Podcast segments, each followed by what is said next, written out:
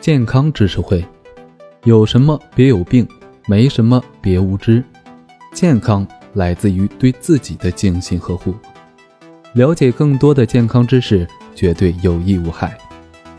打屁股可以帮人戒酒吗？喝酒上了瘾，就像吸毒一样，实在是不好戒掉。究竟有什么好的戒酒方法呢？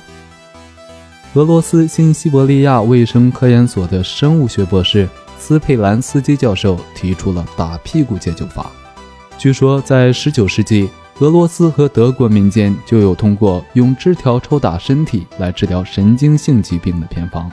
从心理上来看，吸毒、酗酒、神经紊乱等现象的发生，主要是由于患者失去了对生活的兴趣；而从医学上来看，这些现象是由于患者体内一种被称为内啡肽的激素减少所致。斯佩兰斯基在研究了民间偏方后认为，对于患者进行适度抽打，能够激活患者体内的非肽受体，使其产生内啡肽。